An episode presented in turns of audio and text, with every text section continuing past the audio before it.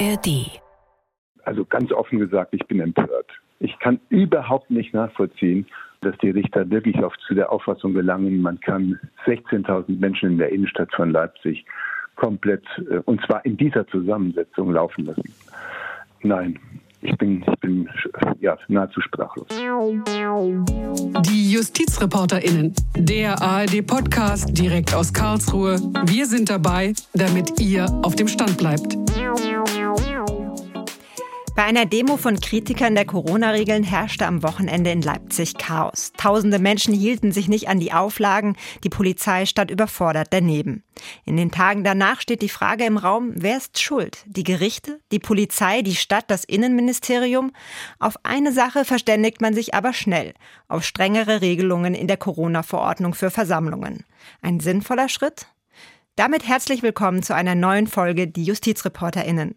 Mein Name ist Claudia Kornmeier und mit mir im Studio ist heute mein Kollege Christoph Kehlbach. Hallo Claudia. Hallo Christoph. Wir wollen heute über die Herausforderungen des Versammlungsrechts in Zeiten der Pandemie sprechen. Außerdem beschäftigt uns der November-Lockdown Light. Ende Oktober haben sich Bund und Länder auf zahlreiche erneute Beschränkungen des öffentlichen Lebens geeinigt. Es war absehbar, dass auch diese neuen Regelungen wieder vor den Gerichten landen werden. Wir schauen uns an, wie die ersten Entscheidungen ausgefallen sind. Aber zunächst zu den Demonstrationen und zu dem Versammlungsrecht. Was ist passiert? Die Querdenker, also Kritiker der Corona-Regeln, hatten in Leipzig für den vergangenen Samstag mehrere Versammlungen angemeldet. Für zwei dieser Veranstaltungen hatte die Stadt Leipzig Beschränkungen ausgesprochen. Und zwar einmal, da ging es darum, dass kein Aufzug, also kein Marsch stattfinden darf, sondern nur eine ortsfeste Versammlung. Außerdem sollte eine Versammlung an den Stadtrand verlegt werden, auf den Parkplatz der neuen Messe. Der Gedanke dahinter war, dass der Augustusplatz in der Innenstadt, wo die, wo die Versammlung stattfinden sollte und später ja auch stattgefunden hat, nicht groß genug sei, damit Mindestabstände eingehalten werden können. Und weitere Bereiche um diesen Platz, die könnten nicht genutzt werden, weil das dann wiederum zu sehr in Grundrechte von Menschen eingreifen würden, die nicht an dieser Demo teilnehmen wollen. Das Verwaltungsgericht Leipzig hat diese Beschränkung bestätigt. In der Nacht auf Samstag hat das Oberverwaltungsgericht Bautzen diese Entscheidung allerdings gekippt. Christoph, was wurde denn da dann entschieden? Also das Oberverwaltungsgericht Bautzen hat gewissermaßen die Entscheidung des Verwaltungsgerichts wieder zurückgedreht, hat also gesagt, dass diese Verlegung der Kundgebung an den Stadtrand, ans Messegelände eben nicht so kommen soll, sondern dass diese Veranstaltung, diese Demo wie geplant in der Innenstadt auf diesem Platz stattfinden kann. Allerdings hat das OVG gewissermaßen äh, in der gleichen Entscheidung dann auch festgesetzt, dass die Teilnehmerzahl da beschränkt sein muss, und zwar auf 16.000. Ähm, das basiert eben auf einer Berechnung, weil man eben geguckt hat, wie viel Platz ist da, wie viele Teilnehmer und Teilnehmerinnen ähm, dürfen da kommen, um äh, diesen Platz so auszufüllen, dass noch alle äh, sicherheitsnotwendigen Abstände eingehalten werden können und deswegen eben diese Beschränkung. Hm, also auf diese Begründung kommen wir gleich noch mal ein bisschen zu sprechen. Aber es ist dann das passiert, von dem viele nachträglich zumindest sagen, war doch klar, es kamen mehr als 16.000 Menschen. Die Polizei hat 20.000 gezählt, die Forschungsgruppe durchgezählt sogar 45.000, also irgendwo in dem in dieser Größenordnung wird es wohl gewesen sein. Und die meisten, die haben sich eben nicht an die Corona-Regeln gehalten, weil das war auch etwas, was die Gerichte und auch die Stadt vorher schon alle gesagt haben, was gemacht werden muss, auf jeden Fall Maske tragen, Mindestabstände einhalten. Und das Ganze äh, führte am Ende sogar noch dazu äh, zu Gewalt gegen Polizei und Medienvertreter. Am Ende war die Empörung groß und die Kritik und vor allem auch Kritik am Oberverwaltungsgericht, zum Beispiel von einer Gegendemonstrantin. Da hören wir jetzt gerade mal rein. Das ist ein Schlag ins Gesicht aller Menschen, die sich gerade bemühen, rücksichtsvoll miteinander umzugehen. Ein besonders harter Schlag aller, die betroffen sind von Corona, betroffen waren, gesundet sind, gerade im Krankenhaus liegen, um ihr Leben kämpfen. Das verstehen wir nicht. Also wir können das nicht nachvollziehen. Und auch der Leipziger Oberbürgermeister war empört. Also ganz offen gesagt, ich bin empört. Ich kann überhaupt nicht nachvollziehen. Übrigens liegen uns bis heute keine Begründungen vor. Überhaupt nicht nachvollziehen, dass die Richter wirklich auf, zu der Auffassung gelangen, man kann 16.000 Menschen in der Innenstadt von Leipzig komplett, äh, und zwar in dieser Zusammensetzung laufen lassen. Nein, ich bin, ich bin ja, nahezu sprachlos. Das mit der Begründung war nämlich dann auch noch so eine Sache. Das Gericht hatte erstmal nur so eine kurze Pressemitteilung ähm, rausgegeben, wo drin stand, was der Inhalt der Entscheidung ist, aber eben noch keine Begründung dazu. Ja, klar, diese Entscheidung, die ist ja nachts gefallen, am Wochenende. Trotzdem, so im Laufe des Montags wurde dann die Ungeduld immer größer und auch ja, Dienstag ja. früh war auch immer noch nichts da und da wurde dann natürlich auch an uns die Frage immer gestellt, wie kann das denn sein? Ja, warum begründen die das nicht? Wie lange dauert das denn eigentlich? Am späten Dienstagabend kam dann die Entscheidung, nicht die Entscheidung, also die Gründe kamen dann. Du hast dir die angeschaut und eben ja auch schon so ein bisschen einen Einblick gegeben, aber lass uns doch noch mal genau angucken, wie das OVG, das Oberverwaltungsgericht hier seine Entscheidung begründet. Das können wir machen und natürlich ist es für alle Beteiligten, auch für uns Journalisten, aber natürlich auch für alle vor Ort immer ein Problem, wenn so eine wichtige, weitgreifende Entscheidung getroffen wird und dann wirklich die Begründung, das, was mhm. sich die Richter dabei gedacht haben, nachgeschoben wird. Hier in diesem Fall haben wir ähm, eine Begründung, ähm, die, ähm, naja, wesentliche Dinge berücksichtigen muss, zum Beispiel die Versammlungsfreiheit als ganz wichtiges und wesentliches Grundrecht in einem demokratischen Staat. Es geht nicht darum, wofür da demonstriert werden soll, sondern es ist wesentlich, ähm, es darf demonstriert werden und zur Versammlungsfreiheit gehört auch das Recht, den Ort der Versammlung erstmal frei zu wählen. Wenn man die Demo jetzt also an den Stadtrand verlegen wollte oder nur dort zulassen wollte, dann geht das nur mit guten Gründen. Diese guten Gründe haben die Behörden eben und das Verwaltungsgericht in der ersten Instanz gesehen, das Oberverwaltungsgericht nicht. Das beruft sich zum Beispiel auf die Gefahrenprognose die da eben äh, seitens äh, der Polizei kursierte. Ähm, diese 16.000 Teilnehmer, das war die Beschränkung. Man hat gesagt, da machen wir Schluss und man ist dann scheinbar auch davon ausgegangen, mehr Leute äh, werden es nicht. Außerdem wissen die Richter auch und haben das natürlich festgesetzt, dass es ähm, möglich ist, Auflagen zu machen, Maskenpflicht zum Beispiel ähm, zu verordnen, wie das ohnehin ja äh, an vielen Orten jetzt äh, draußen der Fall ist. Das wurde auch für die Demo gemacht und das ist gewissermaßen auch eine Auflage. Weitere Beschränkungen sind da durchaus auch möglich und es gibt wirklich dann ähm, zwischen allen Institutionen da in diesem Fall ein, ein gewissermaßen ein Streit darüber, wie viele Teilnehmer da ähm, erwartet wurden bei dieser Veranstaltung. Sind es nun 60.000, äh, 16.000, sind es 20.000 oder möglicherweise 45 bis 50.000? Genau, das, also das Verwaltungsgericht ist ja davon ausgegangen, es könnten bis zu 50.000 sogar werden. Genau, und das hielt das aber äh, das Oberverwaltungsgericht dann wiederum für eine Spekulation und man hat dann eben sicherheitshalber diese 16.000 Teilnehmer als Grenze eingefügt. Aber natürlich ist das ein Widerspruch und äh, natürlich hat das dann auch ganz großen Einfluss auf äh, die ganzen ähm, Berechnungen, was die Fläche betrifft und die Abstandsregeln betrifft. Genau, und damit kommen wir zu dem zweiten Punkt, die Flächenberechnung. Da ist es ja auch irgendwie im Endeffekt dazu so ein bisschen Kritik äh, gekommen.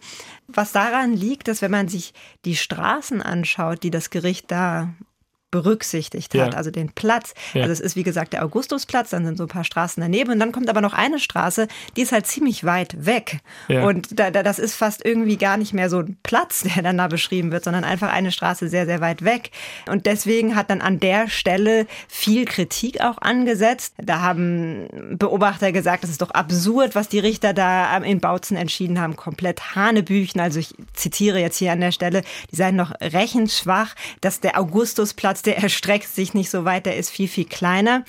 Ja, und am Endeffekt ist das aber so ein bisschen die Krux, weil 16.000 Leute oder meinetwegen auch 20.000 auf welcher, wo, von welcher Fläche gehen wir denn aus, wo die sich aufhalten werden? Und da hat aber ja das Oberverwaltungsgericht sich dann doch auch wieder würde ich sagen, zumindest wenn man sich die Entscheidungsgründe anschaut, was da steht, beziehen sie sich im Prinzip auf das Verwaltungsgericht Leipzig, oder?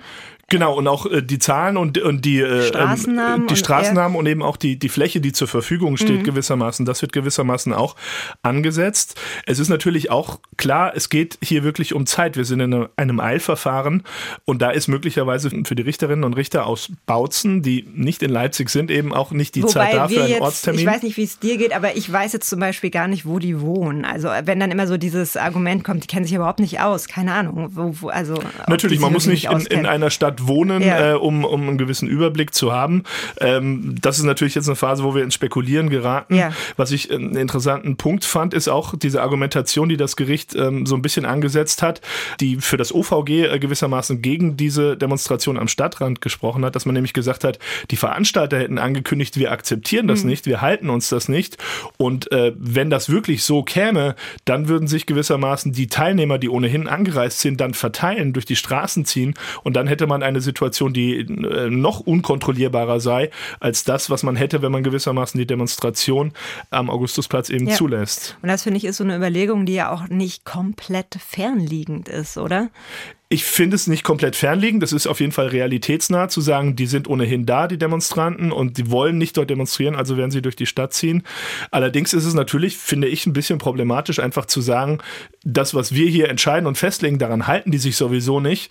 Und das, was daraufhin passiert, machen wir jetzt wiederum zur Grundlage für unsere Entscheidung, ob wir so entscheiden sollen oder nicht. Also es ist schon irgendwo so ein Punkt, wo sich die Katze dann wieder in, in den eigenen Schwanz beißt und man fragt sich, ist das wirklich so? Außerdem habe ich mich an der Stelle gefragt, es gibt doch ähm, für diesen Fall klare Regeln, die in den Corona-Verordnungen aller Bundesländer stehen. Was darf ich machen, wenn ich normal draußen in der Stadt unterwegs bin? Mit wie vielen Leuten darf ich zusammen sein?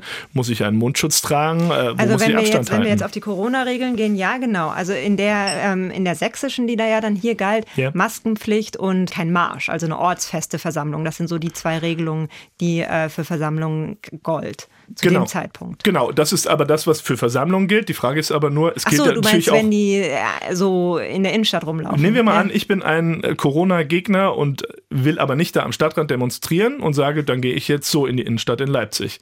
Dann bin ich nicht mehr Teil einer Versammlung und dann gilt aber für mich das, was für jeden anderen Menschen, der durch Leipzig geht, gilt. Dort nämlich das, was die allgemeine Corona-Verordnung da entsprechend regelt. Ja, wobei, wenn die sich zusammenfinden, dann ist es natürlich doch auch wieder eine Versammlung.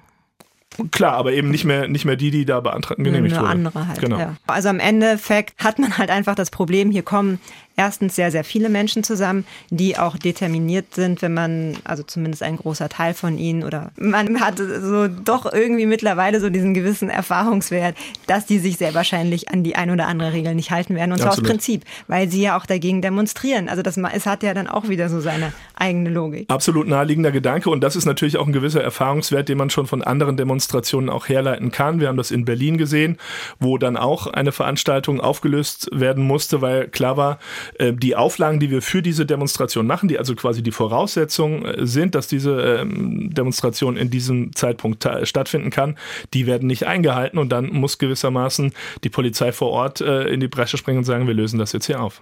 Dennoch, es gibt auch Entscheidungen anderer Gerichte in anderen Bundesländern, die anders ausgefallen sind. Also zum Beispiel Ja. in Bayern nehmen wir das Beispiel, weil das auch vergangene Woche häufig genannt wurde, weil das im zeitlichen Zusammenhang war. Da hat der Bayerische Verwaltungsgerichtshof ähm, an einem Wochenende eine Versammlung auf 1000 Teilnehmer beschränkt, also sehr, sehr viel weniger als eben diese 16.000. Ähm, Und deswegen wurde das immer so als Beispiel genannt und es kam auch so ein bisschen Unverständnis auf. Wie kann das denn sein, dass in Bayern so entschieden wird und in Sachsen so? Natürlich sind die Gerichte unabhängig. Alle entscheiden immer konkrete Einzelfälle, die bei ihnen äh, gewissermaßen auf dem Tisch liegen. Und ähm, es ist so, dass wir in diesen Eilverfahren natürlich äh, nicht nur diese Eilbedürftigkeit auch haben, sondern eben diese äh, Besonderheit, dass die Dinge dann gewissermaßen nicht noch zum Bundesverwaltungsgericht ähm, durchgetragen werden können, gewissermaßen, dass es da also keine bundeseinheitliche Rechtsprechung auf Verwaltungsgerichtsebene gibt durch äh, das Gericht in Leipzig, das Bundesverwaltungsgericht. Ähm, das heißt, ähm, wir haben hier quasi die obersten Verwaltungsgerichte, sprich die VGHs oder OVGs in den Bundesländern, die da letztlich äh, für das Bundesland die Entscheidung treffen. Und wir haben eben ja auch gesehen und äh, besprochen, dass es sehr stark auf wirklich ähm, die örtlichen Gegebenheiten ankommen Mhm. kann. Äh, wie sind die Platzverhältnisse? Was genau ist da ähm, gewissermaßen vorgesehen bei der entsprechenden Veranstaltung? Und wie sind die räumlichen Bedingungen? Also es sind tatsächlich alles Einzelentscheidungen, die wir aber alle in derselben Gemengenlage haben. Deswegen kann man diesen Punkt schon verstehen. Wir haben auf der einen Seite Demonstranten, die auf die Straße wollen, sich versammeln wollen und äh, für eine bestimmte Meinung eintreten wollen öffentlich, was auch ein gutes Grundrecht ist. Auf der anderen Seite haben wir aber eben äh, eine aktuelle ähm, Infektionslage, die es eben sehr gefährlich macht, genau das zu tun. Und da müssen dann die Behörden dann mit viel Augenmaß ähm, dann tatsächlich dann immer wirklich entscheiden und auch die Gerichte, was noch geht und was gewissermaßen zu viel des Guten ist. Also so eine gewisse Einheitlichkeit kann im Prinzip an dieser Stelle nur das Bundesverfassungsgericht reinbringen. Ja. Die haben das ja auch schon gemacht. Also es gab ähm, im Sommer, das war im, äh, Ende August, eine Entscheidung, da ging es um dieses geplante Corona-Protestcamp in Berlin. Da hat das Bundesverfassungsgericht so eine ganze Reihe von möglichen versammlungsrechtlichen Auflagen aufgezählt und dazu zählte das, was wir jetzt auch überall haben, eben Maskenpflicht, Mindestabstand, aber eben auch, was sie da auch schon ins Spiel gebracht haben, war, dass so eine Versammlung durchaus auch an einen alternativen Standort verlegt werden kann oder eben die Teilnehmerzahl begrenzt werden kann. Also im Prinzip all die Dinge, über die ja auch geredet wird, aber am Endeffekt entscheidet dann jedes Gericht unabhängig, wie du sagst, über den Einzelfall und dann, ob sie diese Kriterien anwenden oder auch in welcher Form. Und das auch, muss man sagen, in einer ganz schwierigen Gemengelage, wo es wirklich nicht leicht ist, eine Entscheidung zu treffen. Also das ist äh, tatsächlich so, dass man in vielen Fällen dann auch zu äh, ganz unchristlichen Uhrzeiten äh, die Richter wirklich nicht beneidet, die da schnell eine wichtige Entscheidung treffen müssen. Das ist völlig klar. Wie gesagt, das Grundrecht ist da und es ist wichtig. Es gibt aber auch ähm, aktuelle Beschränkungen, die einfach nötig sind und das sieht äh, Karlsruhe eben genauso. Mhm, aber dann schauen wir nochmal weiter nach Sachsen. Da hat ja dann die Regierung relativ schnell reagiert und jetzt schärft schärfere Regeln für Versammlungen in der Corona-Verordnung festgeschrieben. Und danach sind jetzt Demonstrationen nur noch mit maximal 1000 Menschen zulässig, also diese Zahl, die wir auch schon aus Bayern kennen. Ausnahmen sind möglich, das ist immer wirklich nötig, weil bei der Versammlungsfreiheit die ist einfach so wichtig, da kann man nicht einfach sagen, zack, geht nicht, mehr geht nicht. Also Ausnahmen möglich, aber dann müssen eben weitere Maßnahmen getroffen werden, um das Infektionsrisiko zu reduzieren. Das steht jetzt in dieser Corona-Verordnung explizit drin.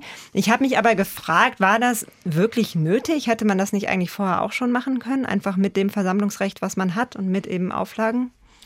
Das ist ja durchaus denkbar. Also dieses, äh, ich sag mal, dieser Werkzeugkasten, der liegt ja da, dass mhm. die Behörden eben entsprechend eine Versammlung unter diesen entsprechenden Auflagen, wie wir es eben auch ausgeführt haben, nur zulassen können und das dann eben dann auch durchgesetzt werden muss von Behörden beziehungsweise Polizei vor Ort. Also mein persönlicher, mein subjektiver Eindruck ist, dass die Politik da jetzt in Sachsen so ein bisschen patzig reagiert. Ich formuliere es mal äh, salopp, so nach dem Motto, das, was die DemonstrantInnen da machen und so wie das letztlich sich dann äußert, das ist anders, als wir es uns vorgestellt haben. Also verändern wir jetzt mal die Regeln in dieser Corona-Verordnung, dass gewissermaßen der Maßstab insgesamt schon mal sehr klar ist. Das schafft natürlich für die Behörden ein, ein Raster gewissermaßen, in dem man sich bewegen kann, das für die Demonstranten natürlich eine größere Einschränkung bedeutet und für die Demonstrantinnen. Es ist natürlich auch so, und das sollte man auch nicht vergessen, dass natürlich auch die Corona-Verordnung von äh, den Gerichten überprüft werden kann. Also ähm, sollte das wirklich zu weit gehen, was die Politik da gemacht hat, äh, können betroffene Bürger ähm, auch diesen Fall dann vor die unabhängige Justiz bringen. Wenn da die Politik also sagt, wir sagen da jetzt Sachen komplett ab, dann dürfte das so nicht gehen. Da haben wir auch schon einige Entscheidungen zu gehört, dass so dieses komplette Aushebeln von Versammlungen nicht geht. Das ginge zu weit. Und auch solche Maßnahmen müssen natürlich ähm, vor Gericht standhalten. Mhm. Aber ist das Problem nicht oder liegt das Problem am Ende nicht eher auf der Seite der Durchsetzung? Also wir hatten das ja vorhin schon mal so kurz ein bisschen angesprochen. Und wenn wir jetzt hier diese Beschränkung der Teilnehmerzahl nehmen, also beim nächsten Mal dürfen es nur 1000 sein. Was soll die Polizei denn tun, wenn noch 19.000 weitere kommen? Dann stellt man irgendwie Zäune auf oder dann, dann gibt es da Eingangsbeschränkungen, dann wird gezählt. Ja, aber dann sind die Menschen eben auf der anderen Seite des Zauns und dann sind sie da dicht gedrängt. Also ich sehe da irgendwo so ein bisschen die Grenzen. Also auch bei der Frage, die tragen alle keine Masken, die halten keine Abstände ein und es sind einfach sehr, sehr viele Menschen. Und der Polizeipräsident von Leipzig hat dazu mit Blick eben auf die Demo von vergangenen Samstag Folgendes gesagt. Die Menschen, die an dieser Stelle um den Ring gelaufen sind, aufzuhalten, wäre nur mit körperlicher Gewalt gegangen. Und diesen sind wir aus Verhältnismäßigkeitsgründen nicht nachgegangen. Das ist natürlich ein Argument, das sich auch erstmal hören lässt. Ein äh, Verhältnismäßigkeitsargument, das natürlich immer, ähm, wo äh, der Staat handelt, ähm, eine wichtige Rolle spielt. Und klar, also man muss sich das auch überlegen. Jemand zieht eine Maske nicht auf, obwohl das eigentlich ähm, die Voraussetzung ist äh, für diese Demonstration. Und was soll die Polizei dann machen? Gleich mit körperlicher Gewalt ein? Ja, also das erste wäre ja mal, man kriegt halt ein Bußgeld, ja. ja. Aber jetzt sind es halt 20.000, die das nicht tun. Und es sollten eigentlich überhaupt nur 1.000 da sein sein. Das ist ja so das, das ähm, Problem, was man dann hat. Und wenn, wenn wir jetzt die, nochmal die Situation nehmen, die sind auch nicht gewalttätig, die sind einfach nur da. Es ist einfach nur Präsenz, die aber vor dem Hintergrund der Pandemie doch auch eine Gefahr birgt. Absolut. Und man darf, finde ich, auch an dieser Stelle nicht vergessen, das hat, du hast es vorhin angesprochen, das Bundesverfassungsgericht auch so schon gesagt. Ähm, es ist völlig in Ordnung, wenn äh, in diesen Zeiten, wo es ein hohes Infektionsrisiko gibt, Auflagen gemacht werden. Und diese Auflagen sind gewissermaßen dann auch einzuhalten. Die sind, wenn man so will, die Grundbedingung dafür, dass diese Versammlung stattfinden kann. Und wenn Leute sich bewusst nicht daran halten, weil sie auch speziell gegen solche Auflagen und gegen solche Ideen vorgehen wollen, dann muss man das vielleicht dann aber auch bei künftigen Gerichtsentscheidungen dann berücksichtigen, dass man dann sagt, wir haben jetzt so viele Demonstrationen erlebt in diesem Zusammenhang von vergleichbaren Veranstaltern mit vergleichbaren Teilnehmern und immer kam es da zu Problemen, immer wurde das, was, was festgesetzt wurde, nicht eingehalten wurde. Wie oft können wir da noch gewissermaßen als Gericht sagen, wir vertrauen einfach drauf, diesmal wird es gut gehen. Die Polizei vor Ort, da sind wir uns, glaube ich, einig, das ist eine äh, relativ unglückliche Position. Man könnte salopp sagen, Polizistinnen und Polizisten dort sind wirklich arm dran einfach. Die stehen da zwischen allen Fronten und wissen nicht, äh, ähm, müssen wir jetzt ein, oder können wir jetzt einschreiten oder geht das dann zu weit? Das ist wirklich eine Problematik. Und ja. also Konsequenz müsste dann aus deiner Sicht sein, die Versammlung wird verboten? Ich würde mhm. auf jeden Fall diese Argumente äh, ähm, sehr genau studieren und sagen, das, das kann man doch äh, sinnvoll begründen, wenn man sagt, wir hatten in Berlin eine Demo, wir hatten in Leipzig eine Demo, wir haben immer gesagt, wir lassen es zu, obwohl die Zeiten so sind, wie sie sind, ähm, würdigen wir dieses Grundrecht auf, äh, auf ähm, Versammlungsfreiheit, aber haltet euch an die Auflagen, zieht eine Maske auf, tragt, äh, ähm, tragt diese Maske, haltet Abstand, begrenzt die Teilnehmer. Und wenn das immer, immer nicht funktioniert, dann muss vielleicht auch mal ein Gericht sagen, die Erfahrung zeigt ähm, in diesem Zusammenhang, äh, man kann nicht darauf vertrauen und es ist davon auszugehen, das klappt nicht. Mhm. Wir werden das weiter beobachten. Absolut. Äh, es wird sicherlich nicht die letzte Demo gewesen sein und auch nicht die letzte Gerichtsentscheidung dazu. Damit kommen wir zu unserem nächsten Thema, der Lockdown Light. Jetzt die neuen Beschränkungen im November. Seit Anfang November müssen Restaurants und Cafés wieder geschlossen bleiben, auch Theater, Kinos und Fitnessstudios. Und Hotels dürfen keine Übernachtungen für Touristen anbieten. Geschäfte, Friseure und auch Kitas und Schulen sollen und dürfen dagegen weiter offen bleiben. Außerdem bekommen die Unternehmen zum Ausgleich dafür, dass sie schließen müssen, finanzielle Ausfälle erstattet in Höhe von 75 Prozent ihres November-Umsatzes vom vergangenen Jahr. So, noch bevor diese neuen Regelungen in Kraft traten, wurde schon zu Klagen aufgerufen und der Deutsche Richterbund, der spricht von mehr als 500 Eilanträgen innerhalb der ersten Woche dieses neuen Teil-Lockdowns. Und es klagen vor allem Unternehmen, also Gastronome, Betreiber von Fitnessstudios, Konzertveranstalter, Hoteliers, aber auch vereinzelt Bürger gegen Besuchsverbote in Kliniken oder die Maskenpflicht. Und mittlerweile haben die ersten Gerichte entschieden. Gerade heute ist auch eine Entscheidung des Bundesverfassungsgerichts. Es ist die erste Entscheidung zu diesen November-Maßnahmen veröffentlicht worden. Und es ist auch eine erste inhaltliche Auseinandersetzung des Bundesverfassungsgerichts mit diesen neuen Maßnahmen. Und das schauen wir uns jetzt mal als erstes an. Worum ging es denn da und was hat das Bundesverfassungsgericht da entschieden? Genau, gerade eben für uns gewissermaßen hat das Bundesverfassungsgericht diese Entscheidung publik gemacht. Kleiner Disclaimer, wir zeichnen am Donnerstagnachmittag jetzt auf diesen Podcast. Und äh, ja, vor ungefähr einer Stunde kam jetzt auf der Homepage hier vom Bundesverfassungsgericht äh, diese Information, die natürlich für uns dann als Gerichtsberichterstatter hier aus Karlsruhe ganz besonders interessant ist. Es ist letztlich so, äh, dass äh, diese Anträge, mit denen dieser Fall aus Bayern hier vor das Bundesverfassungsgericht gebracht wurde, keinen Erfolg hatten. Also das Bundesverfassungsgericht hat jetzt nicht einstweilig gewissermaßen gesagt, ja, diese Betreiberin eines äh, Kinos und eines Restaurants äh, muss jetzt hier im Eilverfahren äh, schnell bei uns Recht bekommen und eben eine entsprechende Anordnung bekommen. Allerdings sagt Karlsruhe, sagen die Verfassungsrichter und Richterinnen hier, wir müssen den Blick darauf äh, wenden, dass es ein Gesamtkonzept eben gibt, das diesen Lockdown 2 begleitet. Die große Maßgabe, die von der Politik ja ausgegeben wurde, war, wir wollen unbedingt die Schulen und die Kitas offen lassen. Um das irgendwie zu erreichen, muss man eben an anderen Stellen möglicherweise Einschnitte machen. Da, wo die Einschnitte gemacht werden, so ist es die Ansage der Politik, und das hat auch beim Bundesverfassungsgericht eine Rolle gespielt, soll es eine Entschädigung geben von immerhin 75 Prozent des letztjährigen Umsatzes in diesem Zeitraum. Also dieser Blick aufs Gesamtkonzept ist wichtig für das Bundesverfassungsgericht. Man hat jetzt hier, das ist die Entscheidung aus Karlsruhe gesagt, wir können jetzt nicht vorneweg sagen, es ist offensichtlich unbegründet oder offensichtlich begründet. Und das ist eben das, was im Eilverfahren dann zu dieser Folgenabwägung führt, dass man sagt, welche Folgen würden denn eintreten, wenn wir jetzt hier eine Entscheidung treffen, die sich dann hinterher als falsch herausstellt. Und man guckt dann, was wäre schlimmer. Und hier ist es dann eben tatsächlich negativ ausgegangen für die Beschwerdeführerin. Und zwar mit Blick auf die Schließung ihres Restaurants. Genau, weil da klar war, hier ist auch für sie nicht mehr der Weg äh, vor die Gerichte in Bayern zu suchen, anders als es das Kino betrifft. Da gibt es noch äh, keine Gerichtsentscheidung vom Verwaltungsgerichtshof in Bayern. Bei den Restaurants gibt es die eben schon, deswegen konnte sie da zulässigerweise hier nach Karlsruhe gehen und dort hier diese Klage einreichen. In dem anderen Fall muss sie dann gewissermaßen den Rechtsschutz erstmal vor Ort in Bayern suchen. Mhm. Diese Überlegungen, die das Bundesverfassungsgericht da jetzt angestellt hat, entspricht das denn auch den Überlegungen, die die Verwaltungsgerichte angestellt haben? Ist da eine ähnliche Tendenz zu sehen?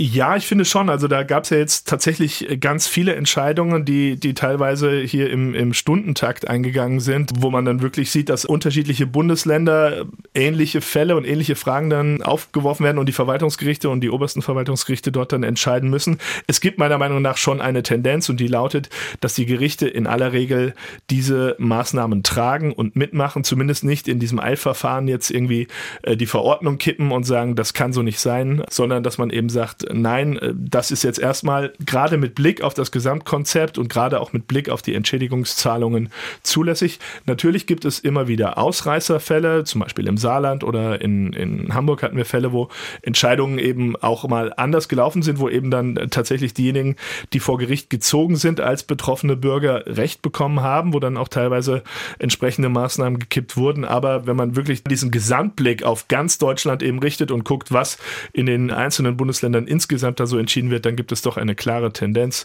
Ja, es ist so, dass tatsächlich in der Sache da hier diese Maßnahmen mitgetragen werden. Mhm. Lass uns doch trotzdem nochmal auf die Stellen gucken, die die Gerichte doch kritisch gesehen haben. Was ist dir da aufgefallen? Also es gibt einen Punkt, den kann man immer wieder herauslesen, wenn man sich die Entscheidung selbst anschaut oder auch schon teilweise wirklich in den Pressemitteilungen, die wir hier ähm, in der Rechtsredaktion natürlich bekommen von den Gerichten. Es gibt diese Frage der Rechtsgrundlage, also diese wirklich oft sehr, sehr einschneidenden Maßnahmen, gerade für Unternehmer, die möglicherweise schließen müssen. Stehen die denn wirklich auf festen Füßen rechtlich gesehen? Es ist ja so, dass äh, diese Rechtsverordnungen, die gewissermaßen diese Lockdown-Maßregeln festsetzen, Landesrecht von den Landes Landesregierungen gewissermaßen sind.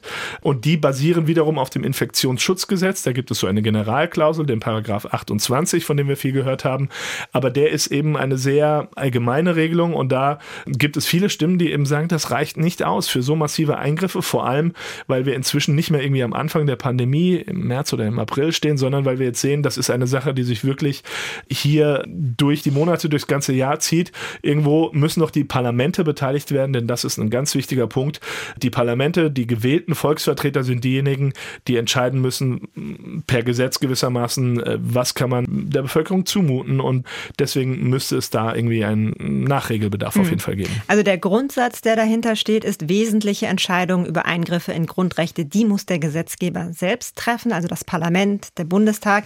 Der kann das nicht einfach an die Regierungen abgeben. Darüber wird immer mehr gesprochen, würde ich sagen, so in den letzten Wochen, weil wir halt hier eben doch einfach die Situation haben, dass in letzter Zeit einfach immer die Landesregierungen entscheiden über die Rechtsverordnungen.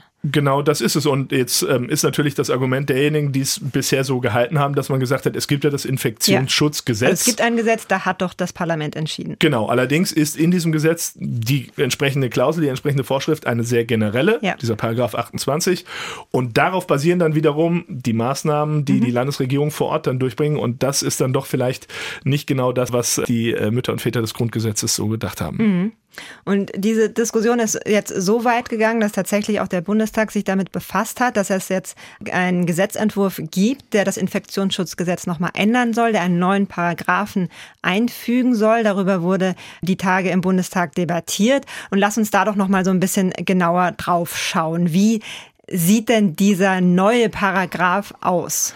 Also er ist sehr umfassend. Ich habe mir den vorhin mal ausgedruckt. Ja. Also es ist tatsächlich so, dass in äh, vielen Ziffern dann hier durchdekliniert wird, was denn jetzt möglich sein soll. Also Paragraph 28a, der wird dann also quasi hinter die Generalklausel dann entsprechend eingefügt. Bis zur Ziffer 15 soll dann eben es nach dieser Vorschrift dann möglich sein, Ausgangsbeschränkungen im öffentlichen Raum zu machen, Verpflichtung zum Tragen einer Mund-Nase-Bedeckung.